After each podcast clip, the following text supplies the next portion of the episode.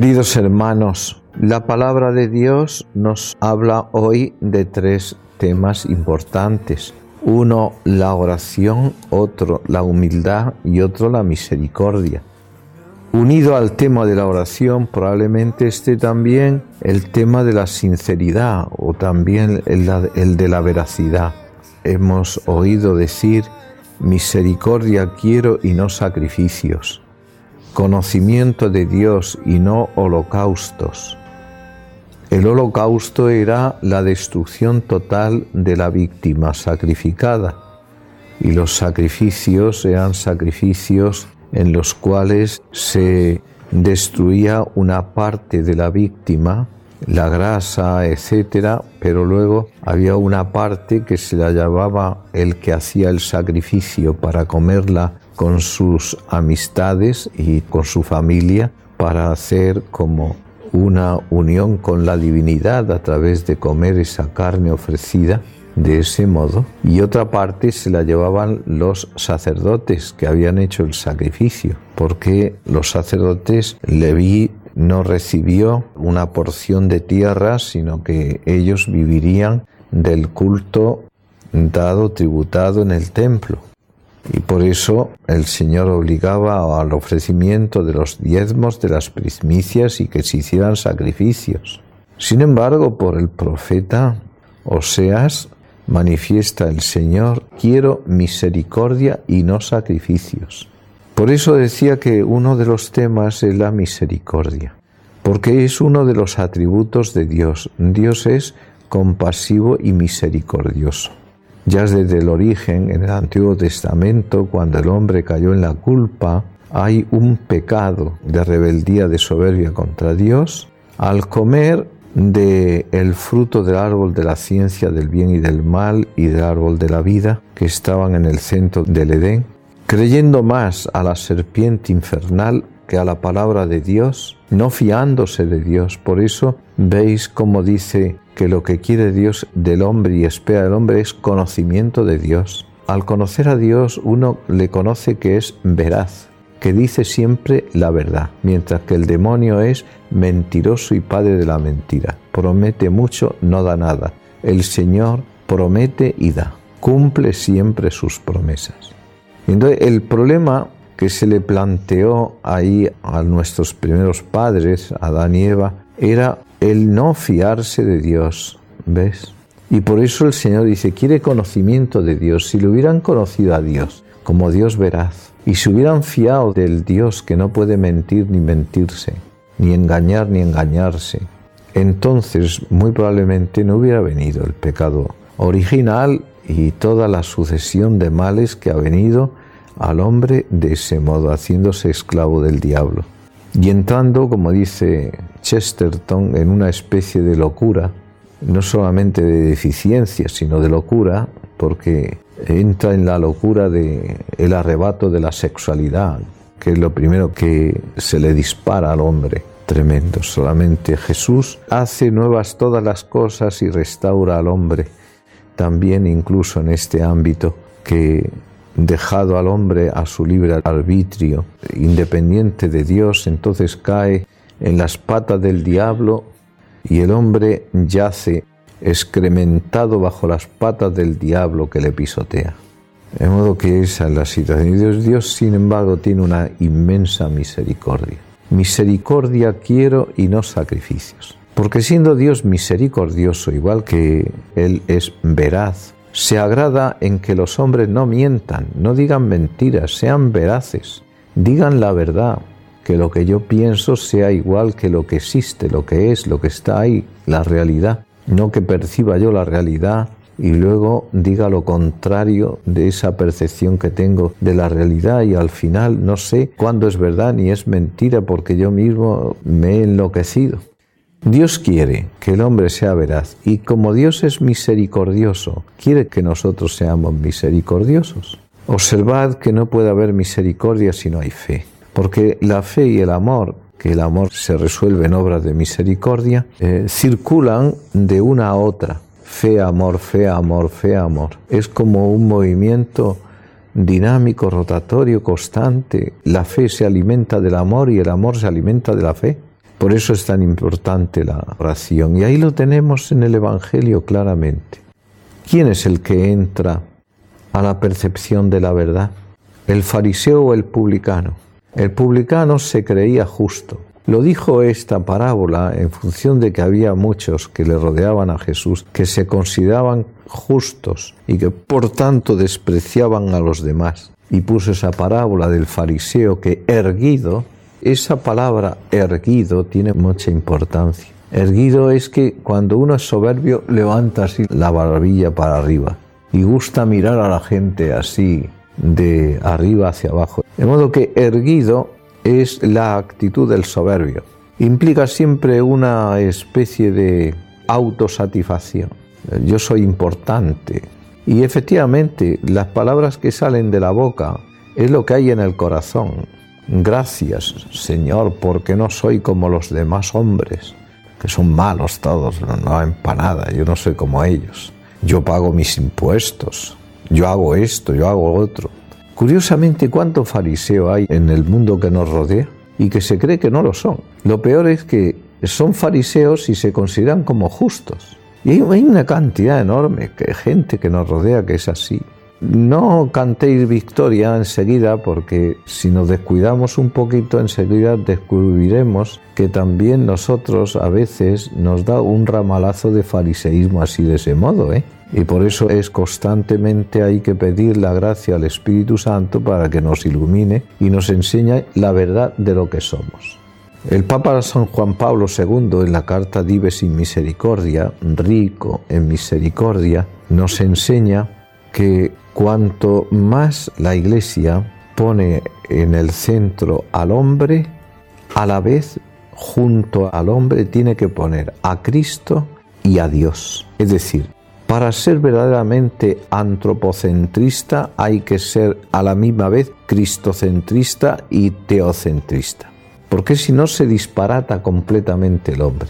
Se disparata al no estar orientado hacia la verdad. Y la verdad es que nosotros somos criaturas y somos pobres y no sabemos ni siquiera lo que nos conviene. Y por eso precisamente la oración del publicano es tan preciosa. En vez de estar erguido, soberbio, lo que está es arrodillado y dándose golpe de pecho. El golpe de pecho el darse así golpe de pecho, no es que sea un gesto para la galería. Si uno se da golpes de pecho para la galería, ese es el fariseo. Pero si se golpea el pecho, es decir, se reconoce pecador. A la misma vez que hay un reconocimiento de que soy pecador, debe de haber una manifestación de serlo, con toda sinceridad, pidiendo el perdón y la misericordia de Dios. Esto en el pueblo cristiano nuestro tiene su punto fundamental en la confesión. El Papa también se confiesa. Los sacerdotes nos confesamos. Las religiosas se confiesan. A veces hay que tener cuidado cuando venga un religioso o una religiosa a confesarse, porque ¿qué somos todos sino pobres pecadores y necesitados de la misericordia de Dios? Entonces, ¿por qué te extrañas de que un religioso, una religiosa se confiese, que un sacerdote se confiese, que un obispo se confiese. Solamente el que se experimenta realmente pecador comprende que también está viviendo entre hombres que son pecadores y necesitados de misericordia. Y el que experimenta la misericordia de Dios no condena a aquel que expresa también su arrepentimiento, sino que ora por esa persona para que Dios le dé su perdón y su misericordia y pueda levantarse y caminar por el camino que le lleva a la santidad, es decir, al cielo. Un camino probablemente difícil, áspero, pero es un camino de purificación del corazón para llegar a esa pureza del corazón que es alcanzado por la misericordia de Dios, por la bienaventuranza, bienaventurados los limpios de corazón, porque ellos verán a Dios. Y es un proceso, una ascesis, un esfuerzo de limpieza para poder ver a Dios. La misericordia no quiere decir que nosotros vayamos a admitir el pecado en nuestras vidas, porque Jesús cuando ejercitó la misericordia con la mujer arrepentida adúltera? Le dijo, mujer, nadie te ha condenado, nadie, Señor. Pues yo tampoco te condeno. Vete y en adelante no peques más. Es decir, toda misericordia tiene que llevar conversión. Y por eso, precisamente por eso, tiene que haber la concesión de la misericordia no puede estar en oposición a la fidelidad doctrinal, a lo que el Señor nos ha enseñado. Y entonces los caminos de la misericordia no pueden ser caminos que nos despeñen en el desfiladero, en ese desfiladero de la impiedad, en ese desfiladero de la infidelidad a las enseñanzas de Dios nuestro Señor y de la Santa Iglesia. La misericordia está siempre en congruencia con lo que el Señor nos ha manifestado a través de su Cristo y en congruencia con lo que la Iglesia también nos ha enseñado en tanto magisterio de los concilios doctrinales, en los siete concilios primeros y después concilio de Florencia o concilio de Trento, que son concilios dogmáticos. Por tanto, no entendamos la misericordia como un dimitir de la verdad, sino la misericordia está en congruencia y armonía con la verdad. Hay que seguir el camino y tenemos que seguir con fidelidad el camino de la verdad y que es camino de misericordia. El problema del fariseo es que no estaba en la verdad, creyendo que la justicia estaba en él porque cumplía una perfección moral y ya está. Pero claro, el que tiene la doctrina sana tiene que llevar también a una acción también recta. Es decir, no se puede llevar una doctrina sana y una vida moralmente mala. Tiene que haber la congruencia entre lo que uno percibe y la realidad de lo que vive. Y según Dios, conocimiento de Dios quiero y no holocaustos. Por eso la palabra del profeta Oseas no es solamente quiero misericordia y no sacrificios, sino que quiero conocimiento de Dios y no holocaustos. Conocimiento de Dios, eso es lo que quiere, conocimiento de Dios, pero el conocimiento del Dios verdadero, no de la imagen falsa, falseada que tantas veces nos hacemos en nuestra cabeza. Dios es un Dios de verdad y es un Dios de misericordia. No son conceptos contrapuestos. Por esa razón, toda antropología verdadera es a la misma vez cristología, cristocentrismo y es también teocentrismo. Dios tiene que estar puesto en el centro de la vida del hombre para que el hombre pueda ser él mismo y estar realmente centrado.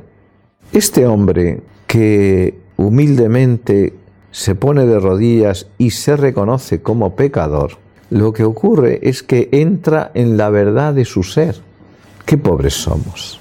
Nosotros podemos decir esto con toda realidad. Qué pobres somos. El siervo de Dios, Tomás Morales, decía muchas veces que yo soy polvo, ceniza, nada y menos que nada porque soy pecado, decía él. Lo que tengo de mí son los pecados. Lo que tengo me lo han dado y me lo ha dado Dios. Todas las potencias de naturaleza y de gracia para que yo pueda, después del tránsito de esta vida, poder llegar hasta Dios. Me lo ha regalado Él. Por eso dice Santiago, ¿qué tienes que no hayas recibido? Y si lo has recibido, ¿de qué te enorgulleces? El fariseo se enorgullecía de lo que no era suyo. Y lo que era suyo, el pecado, no lo tenía presente, vivía en la mentira. El publicano se reconocía como pecador, que era lo suyo, lo que él aportaba. ¿Y cuál es el resultado de esta oración fervorosa y humilde y confiada en la misericordia de Dios? La justificación. Os digo que éste salió justificado y aquel no. Si nosotros persistimos en creernos que somos justos y que no necesitamos de Dios, el pecado sigue estando en nosotros. Pero si nosotros nos reconocemos pecadores y vamos a Dios y le pedimos perdón con todo nuestro ser y nuestro deseo, entonces verdaderamente Dios te perdona. No dudes de eso. Te perdona y te justifica, te hace santo, te da la gracia. Para poderla entender bien, la misericordia, vayamos a esas tres encíclicas que nos regaló San Juan Pablo II. Redentor hominis, divis in misericordia y dominum et vivificantem, que son dedicadas al Padre, al Hijo y al Espíritu Santo. Dios nos ha hecho una inmensa misericordia y a Santa Teresa de Jesús le gustaba decir esa antífona del Salmo que decía Misericordias Domini in eternum cantavo. Cantaré eternamente las misericordias del Señor. ¿Sabéis una cosa? Cuando vamos a descubrir las misericordias que Dios ha hecho con nosotros, verdaderamente será en el cielo. Y en el cielo no podremos nada más que alabarle. Y como dice, in eternum, por toda la eternidad. Que así sea.